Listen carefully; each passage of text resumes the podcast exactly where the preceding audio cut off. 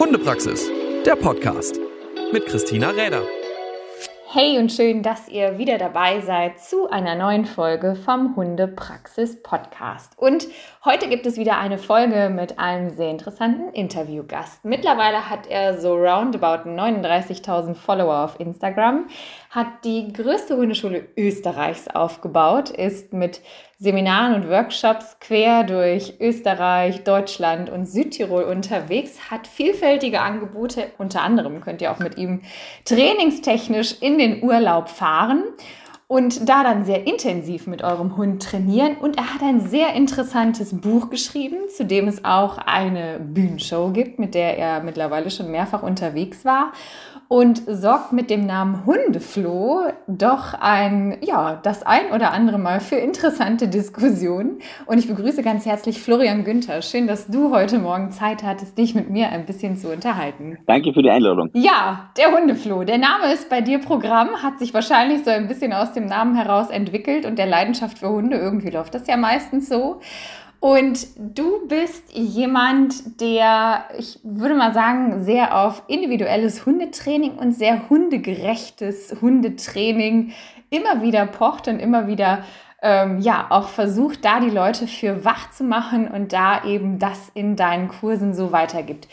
Flo, wie äh, ist so das Ding entstanden? Also du hast ja da mittlerweile in Österreich wirklich ein äh, sehr großes äh, ja, Unternehmen auch wirklich aufgebaut, wo du zum einen Menschen mit ihren Hunden begleitest, aber auch Hundetrainer ausbildest, Hundetrainer weiterbildest und dort schon ein sehr großes Netzwerk ausgebildet hast. Wie ist das so zustande gekommen? Wo ist so der Wunsch entstanden, das ein bisschen größer und ja, einfach auch weiterzutragen, was du gerne an die Mensch-Hunde-Teams weitergeben möchtest? Ja, das ist, äh, der Wunsch ist, ist schon länger und die, die Firma gibt es jetzt ja schon seit, seit jetzt dann zwölf Jahren. Also Hundeflug gibt es seit zwölf Jahren. Und ja, mittlerweile sind wir eben um die 80 Hundetrainer, also Teil in Österreich, da deckt man alles ab und in Deutschland halt bis Bayern und nach oben hin wachsend. Und der Wunsch, warum? Einfach, weil man, weil, weil, es, weil es sehr einfach ist, einen Hund im Prinzip zu erziehen und weil es ein bisschen verloren gegangen ist. Diese Einfachheit. Jetzt wird immer sehr, sehr komplex mittlerweile. Also die Menschen beschäftigen sich so viel mit Hundeerziehung wie noch nie. Und der Standard war so schlecht wie noch nie. Darum haben wir da ein bisschen haben wir gesagt, wir müssen das ein bisschen weitertragen, das Ganze. Und das ist einfach, ja, hat sich dann so entwickelt. Du hast ja ein Buch geschrieben und das ist schon äh, der Titel oder das Titelbild ist schon sehr, sehr spaßig und gibt eigentlich auch so ein bisschen das wieder, wie du, glaube ich, auch die moderne Hundeerziehung teilweise siehst und was du auch gerade angesprochen hast.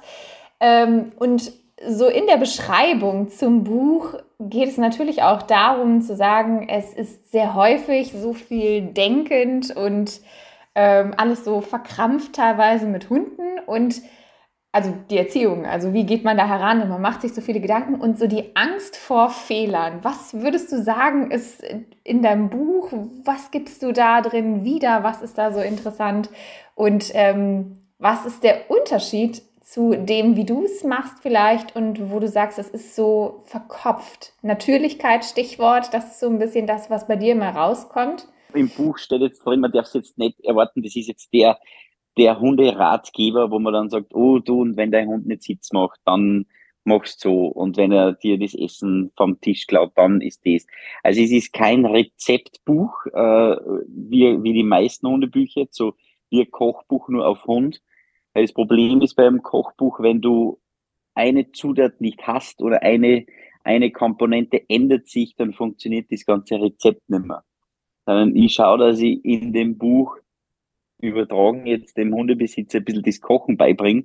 Generell. Also, wenn du jetzt ein Schnitzel machst und du hast keine, keine, keine Panademehl mehr da, dann, dann ist beim Rezept das vorbei. Wenn du kochen kannst, dann kannst du von mir aus, keine Ahnung, bin jetzt kein Koch, aber Cornflakes stampfen und kannst trotzdem nur Schnitzel machen. Also es hat mehr mit Einstellung und Haltung zu tun am Hund gegenüber. In der heutigen Zeit sagt man das wunderschöne Wort Mindset.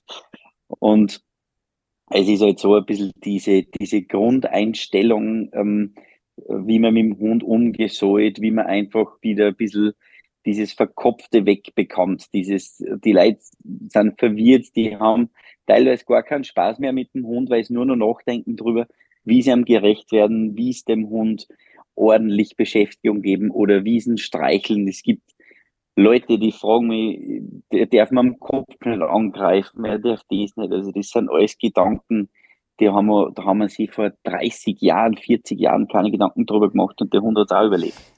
So der, ich würde mal sagen, so die, die Erziehungsmethoden früher, heute, ich meine, gut, es ist ja nicht immer alles schlecht, was neu ist und es ist auch nicht alles schlecht, was alt war, aber es gibt so, ähm, ich glaube, das hast du jetzt gerade gesagt mit dem Thema der Haltung zur Hundeerziehung, eben da keine Wissenschaft draus machen zu müssen, nur weil ich einen Hund halte. Also vielleicht einfach so ein bisschen mehr äh, wieder das, was man früher immer so ganz lapidar als Bauchgefühl irgendwo bezeichnet hat, äh, vielleicht noch mal ein bisschen vor diesem ganzen Wissen zu haben. Und es ist ja auch gut, dass man sich weiterbildet, aber eben diese Natürlichkeit mit den Hunden nicht verliert. Und wenn du jetzt sagst, ähm, also ich, ich, lese zum Beispiel so auf deiner Homepage das Thema Konsequenz. Ist ja immer so ein Wort, was bei vielen Direktassoziationen mit ähm, Härte oder Strenge oder was auch immer direkt auslöst. Also es ist ja auch immer so, was hat man für Bilder zu gewissen Worten im Kopf,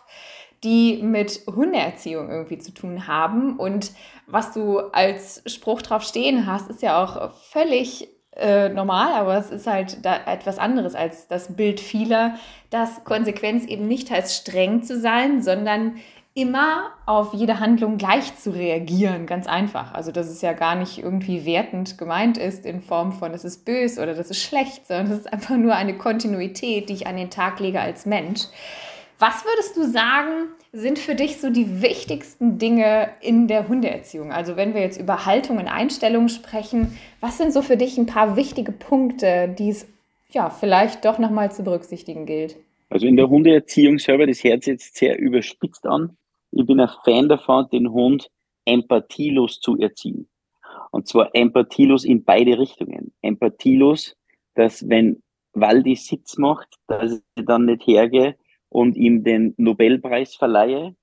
Und wenn er sich nicht hinsetzt, dass ich dann nicht einen Wutanfall kriege und auf den Hund einschreie.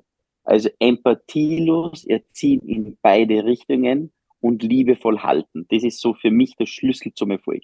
Also, wenn ich dem Hund was beibringe, dann schaue ich, dass ich das wirklich sehr rational mache, weil einfach der Erfolg besser gegeben ist. Das heißt, empathielos heißt nicht, bestätige und lobe deinen Hund nicht. Aber empathielos heißt es einfach interpretieren, wenn der mal irgendwie komisch schaut oder wenn der irgendwie äh, irgendwas zeigt, wo dann die Leute sagen, was hat er denn jetzt und um Gottes Willen, was ist denn jetzt los, dass man von dem wegkommt, sondern wirklich da auf ein Ergebnis hintrainiert und das eben, wie schon erwähnt, empathielos, aber dass die Haltung sehr liebevoll ist. Das sind zwei Paar Schuhe, weil wenn ich auf Seminaren erzähle, erziehe deinen Hund empathielos, dann kriegen die Leute immer Herzstarre und verbinden das eben auch mit, oh Gott, ich muss streng sein musst du gar nicht, du empathielos in beide Richtungen hast, genauso ärgere dich nicht über den Hund.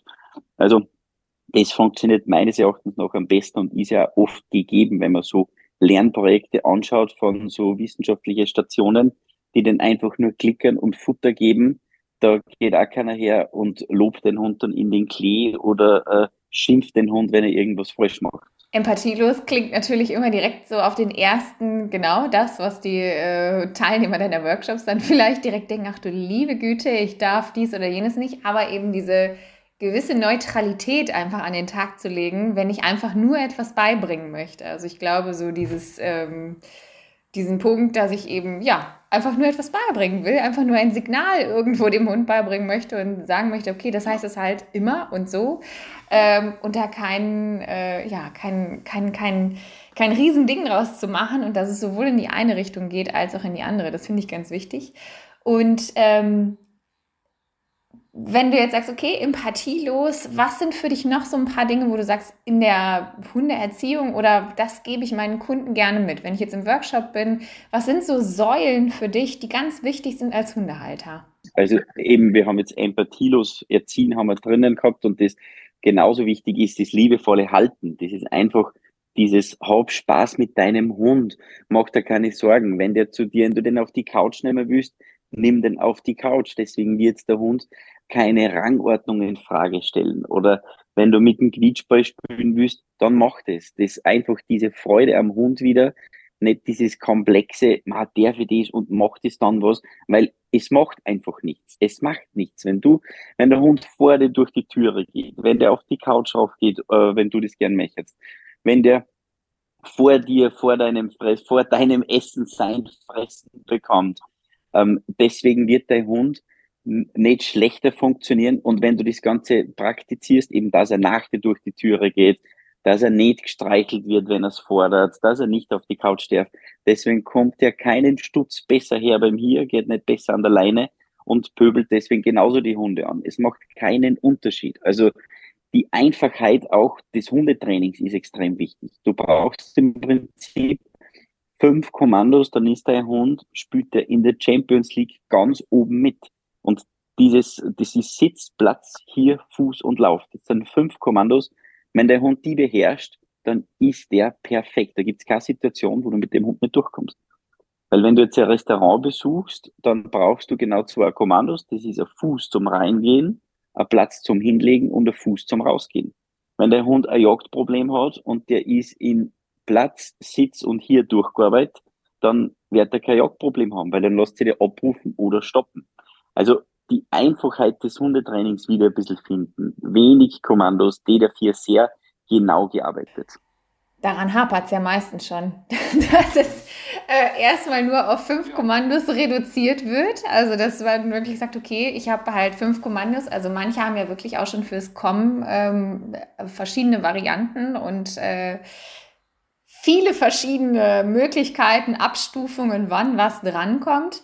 Ähm, jetzt bin ich ja nicht äh, nur so in der Alltagserziehung, sondern äh, beschäftige mich selber sehr intensiv mit dem Dummy-Training. Das ist auch immer so ein Ding, eben zu sagen, okay, ich mache es vielleicht einfach mit den Kommandos, ist nichts anderes. Ähm, aber diese fünf Dinge wirklich perfekt durchzuziehen, ich glaube, das fällt den meisten Leuten schwer. Ist das so deine Erfahrung genauso, dass es einfach an der Einfachheit und dem sehr genau daran zu arbeiten, an einem Ding für die Menschen, dass es echt so ein Thema ist, zu sagen, ich kann doch nicht immer nur so oder dies oder das oder jenes tun? Es ist schon oft so, dass daran scheitert die Einfachheit, wobei die Leute froh sind, wenn man es denen erklärt. Aber es ist dann oft so, dieses eben, wie du sagst, es ist so, du, äh, der ruft den Hund her und hat schon vier verschiedene Abstufungen. So, ja, unfairer geht's ja nicht mehr. Weil wie, wie sollte der Hund jetzt wissen, ah, okay, am Freitag ist Mutti nicht so gut drauf, da muss ich ganz genau herkommen bei ihr. Am, äh, oder am, am Montag, so ist ja völlig egal. Und am Wochenende nach zwei Glaseln Wein ist Mutti super drauf, da reicht zwei komm mal her, wenn ich auf 10,4 Meter herkomme. Der hat keinen Laserpointer einbaut, dass der war, ah, heute reichen 10,4 Meter. Oder leg dich nieder, dass ich mich nur dreimal im Kreis tragen darf, viermal kratzen und zweimal lecken, dann soll ich mich hinlegen und beim anderen Kommando soll ich mich gleich ins Platz legen. Also das ist ja hochgradig unfair. Das wird man mit Mitarbeiter nie machen. Da wird jeder sagen, Wahnsinn, was ist denn das für ungenauer, schlechter Chef? Und beim Hund verlangen wir von einem Wesen, der nicht unsere Sprache spricht, der mit uns nicht auf seine Art kommuniziert, wie wir das verstehen und umgekehrt, sondern wir konditionieren das Tier, verlangen wir, dass das dann funktioniert. Das kann gar nicht, kann gar nicht funktionieren. Also es muss einfach sein. Man kann natürlich sagen, ja, das funktioniert bei mir und das funktioniert bei mir, das ist alles okay. Aber je einfacher ich das halt, umso besser ist es für den Hund. Das heißt nicht, dass ich mit dem Hund nicht rede oder irgendwas, das hat aber mit der Erziehung nichts zu tun. Ich gehe genauso her und mit meinem Hund und scheiß herum und rede mit der und sage, ja, du bist so eine brave und so eine nette. Das hat aber mit der Arbeit nichts zu tun. Das ist der große Unterschied. Äh, genau, also der große Unterschied für mich zwischen, also mm, ich sage so ein bisschen Erziehung und Training. Also Training ist für mich, dass ich halt sage, okay, ich will Signale, die immer funktionieren sollen. Das äh, ist so das, wo ich sage, okay, da bin ich genau. Und Erziehung ist ja auch so in meinem Alltag im Haus auch zum Beispiel. Also ob ich jetzt sage, okay, ich will erziehungstechnisch nicht, dass mein Hund jeden Fußgänger verbellt, der irgendwie vorbeigeht und der den hört oder irgendwie was oder so. Also es gibt ja so zwischen dem, was ich konditionieren will, wirklich an Signalen und dem, was in meinem, in meinem Alltag passiert, vielleicht noch so ein paar Ideen. Aber ähm, du hast gerade schon gesagt, das funktioniert vielleicht bei mir so oder so, auch wenn ich jetzt vier verschiedene Möglichkeiten habe, wie mein Hund kommen kann. Bleiben wir mal bei dem Beispiel oder wie mein Hund zurückkommen kann da ist es ja so erfahrungsgemäß, dass es häufig so lange funktioniert, bis der oder der Fall eintritt. Also ähm, da gibt es immer so, okay, wenn aber der und der Hund vorbeigeht oder wenn da ein Fahrradfahrer kommt oder wenn die Ablenkung wieder so groß war oder ein anderer Hund schief geguckt hat, dann kann er das mit dem Fuß nicht mehr machen oder so. Ich weiß nicht, wie viel du Problemhunde serviert bekommst, so in deinem Alltag oder fürs Training. Hast du die Erfahrung gemacht, dass manche Probleme einfach wirklich davon profitieren, dass gewisse Trainingsschritte vereinfacht und durchgezogen werden? Also ich habe die Erfahrung gemacht, dass die, dass die Leute teilweise ähm, dem Hund kein Du musst, du hast es zu tun drauf konditionieren, sondern dass das meistens ein Wahlfach ist. Und die Problematik ist natürlich, dass man, dass man sich da oft vom, wie soll ich sagen, von dieser moralischen Komponente blenden lässt und sagt, na, der Hund und ich, wir sind die besten Freunde und nur wenn er es freiwillig und gern macht, dann ist es schön. Das Problem ist halt, wenn er es nur freiwillig und gern macht, dann macht er es halt nur so lang freiwillig und gern, bis ihn halt was anderes mehr motiviert. Das heißt, also wenn ich hergehe und ich sage, ja, ähm, mein Hündchen muss für ein Leckerchen neben mir an der Leine gehen, und die einzige Konsequenz ist, wenn der nicht an der Leine geht, ordentlich, dass er das Leckerchen nicht bekommt, dann wird der Hund relativ schnell sich für was Motivierenderes entscheiden, wie ein Hund oder eben irgendwas anderes, was ihn mehr motiviert. Weil eins, und das weißt du sicher genauso gut wie ich, eins kann ich sicher sagen, unsere Hunde kennen viel, aber Hunger kennen die nimmer. Weil der wird, der wird zweimal am Tag gefüttert, kriegt für dreimal Liebschauen ein Schweineohr ins Maul und dann Oma-Hundekuchen, der einen halben Quadratdezimeter ist. Und dann bilden wir uns ein, er lässt für ein bisschen äh, Käse in der Tasche seit drei Tagen irgendwie den anderen Hund stehen. Das wird nicht funktionieren, weil sich der Hund nur für das Motivierendere in dieser Situation entscheiden wird, solange er kein Du hast es zu tun drauf gespielt hat. Also heute sagt man ja Impulskontrolle, im Prinzip ist Gehorsam, ist nichts anderes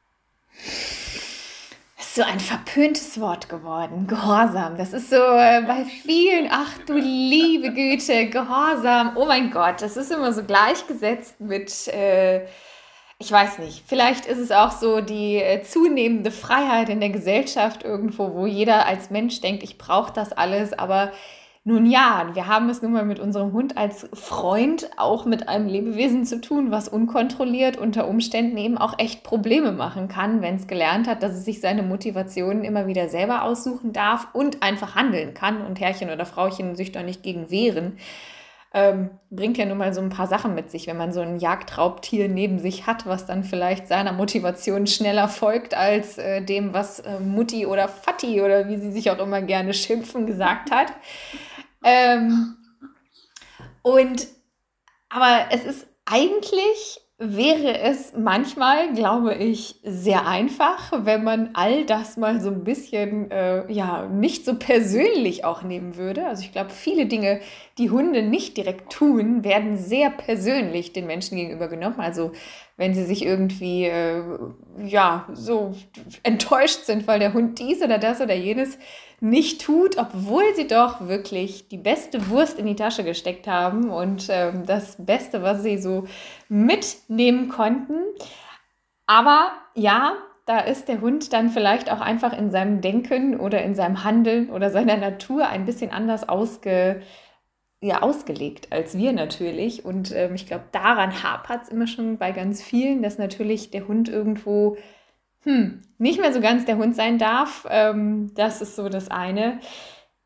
Was ist so das, was du in deinen Workshops mit den Leuten machst? Also ich sehe mal äh, Videos, Insta-Stories und so weiter, wo ihr mit Riesengruppen alle Hunde perfekt bei Fuß, ich glaube, das sind dann häufig auch deine Trainer, mit denen du unterwegs bist, ähm, alle schön perfekt bei Fuß mitten durch. Wo seid ihr da in Österreich mitten in der Innenstadt unterwegs seid?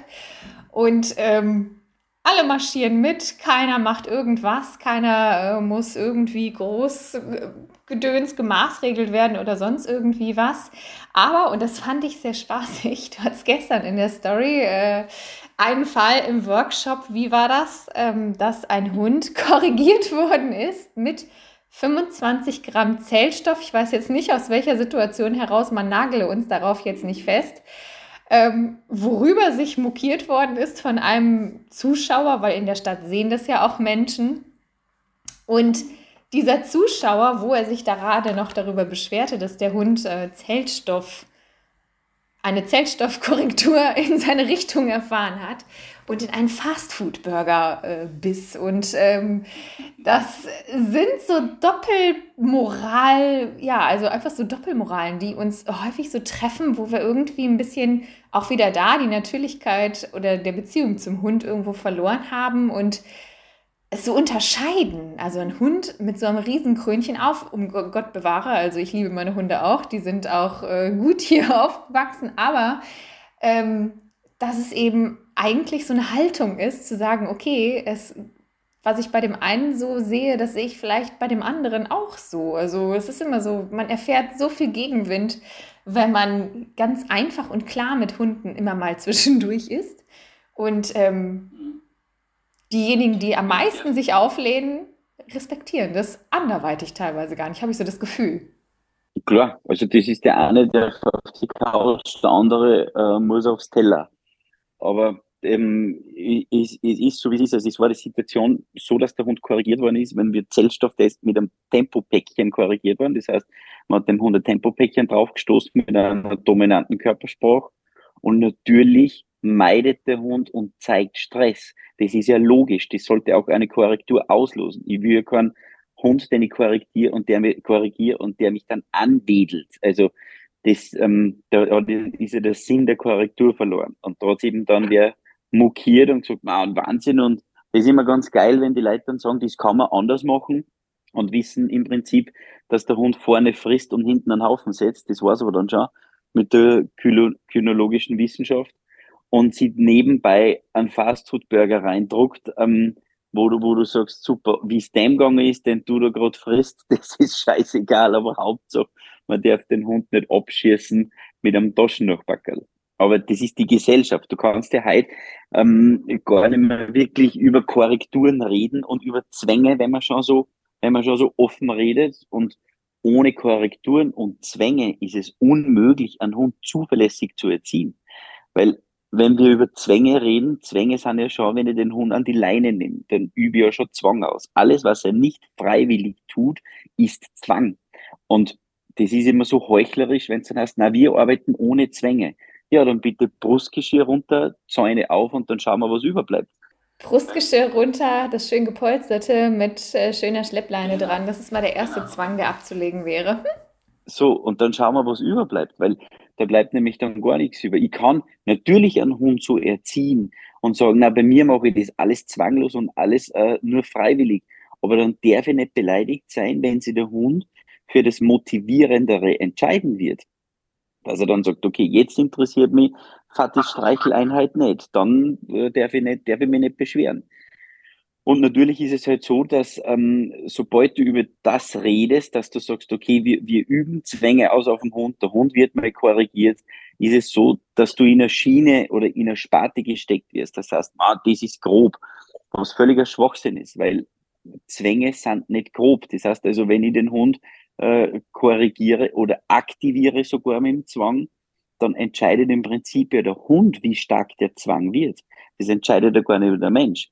Und das ermöglicht mir dann wieder motivierend zu arbeiten. Und das verstehen die wenigsten, weil die meisten stecken die in eine Schublade, das würdest du im echten Leben nicht machen. Kein Mensch ruft an, wie bei einer Hundeschule und sagt, na, wie arbeitet ihr? Arbeitet ihr mit Motivation oder mit Druck? Das wäre das Gleiche, wenn ich, wenn, also das machen viele, das wäre, wenn ich in einem Restaurant anrufen würde und sage, wie kochen Sie? Mit Salz oder mit Pfeffer? So, da wird keiner sagen, ja, ich, wir kochen nur mit Salz, weil Pfeffer ist äh, ganz schlecht und umgekehrt. Für gutes Gericht gehören beide Seiten dazu. Und genauso ist es beim Hundetraining. Du brauchst Motivation und du brauchst auch Zwänge. Nur wird dies in der heutigen Zeit totgeschwiegen und auch nicht mehr praktiziert, weil es nicht mehr schick ist. Und wenn du natürlich jetzt hergehst und sagst, du, der Hund braucht einmal Korrektur, weil er muss das tun, was du auch möchtest, auch zum Wohle des Hundes, dann äh, brauchen die meisten schon Therapeuten. Das ist ja so ein klassisches Beispiel. Also gerade äh, alle die, die immer schreien, sie erziehen ihren Hund nur über positive Verstärkung, was einfach nur ein Quadrant der, äh, Lern, der Lerntheorie ist ähm, haben aber immer eine Leine am Hund. Also das ähm, ist ja schon der Zwang per se. Das ist, das ist ja einfach und das ist auch ohne Wertung. Ähm, aber es ist der Zwang per se zu sagen, ich habe meinen Hund immer an einer Leine. Jetzt gehen wir mal davon weg. Also wir haben ja teilweise Bundesländer, die äh, in Brut- und Setzzeit ziemliche Geldstrafen verhängen, wenn du keinen Hund an, also wenn du den Hund nicht an der Leine hast. Äh, das meine ich gar nicht. Aber ähm, es sollte uns einfach klar sein, dass natürlich gewisse Dinge einfach dazu gehören und auch wenn ich das Geschirr rosa habe, es immer noch ein Zwang ist, es am Hund zu haben und den Hund permanent dem zu unterwerfen, zu sagen, okay, du musst in diesen zehn Metern oder was auch immer bleiben, Punkt. Äh, da gibt es nichts drüber hinaus. Und was aber ganz wichtig ist, ich glaube, das ist immer äh, dann, was direkt damit irgendwie gar nicht so assoziiert wird, bis ich das mal vielleicht einfordere, dass ich sage, okay, du sitzt halt trotzdem auf dem Platz dort, ob da jetzt ein Hund vorbeigeht oder nicht, ist ja auch ein ganz einfaches, simples Beispiel, ähm, habe ich dem Hund ja schon über Motivation ganz viel beigebracht, dass das sich lohnt. Also das ist ja mal der allererste Step, dass ich sage, ähm, ich bringe erstmal eine Grundlage in den Hund, zu sagen, okay, ähm, motivierend könntest du das tun. Ist eine gute Geschichte, freue ich mich drüber, gibt es auch eine Belohnung für. Aber irgendwann tritt die Phase ein, wo ich sage, das gilt übrigens auch, wenn. So, und immer dann, und bleiben wir mal bei dem Beispiel, ein Hund setzt sich eben nicht oder möchte gerne aufstehen, wenn ein anderer Hund vorbeilatscht. Ich will das aber nicht, weil er sitzen lernen bleiben soll. Ähm, dann setze ich ihn halt wieder dorthin. Und das ist ja auch schon wieder Zwang. Also das ist ja, das klingt immer so groß und so schlimm, aber ist es ja gar nicht. Also es gehört halt einfach dazu. Wenn ich.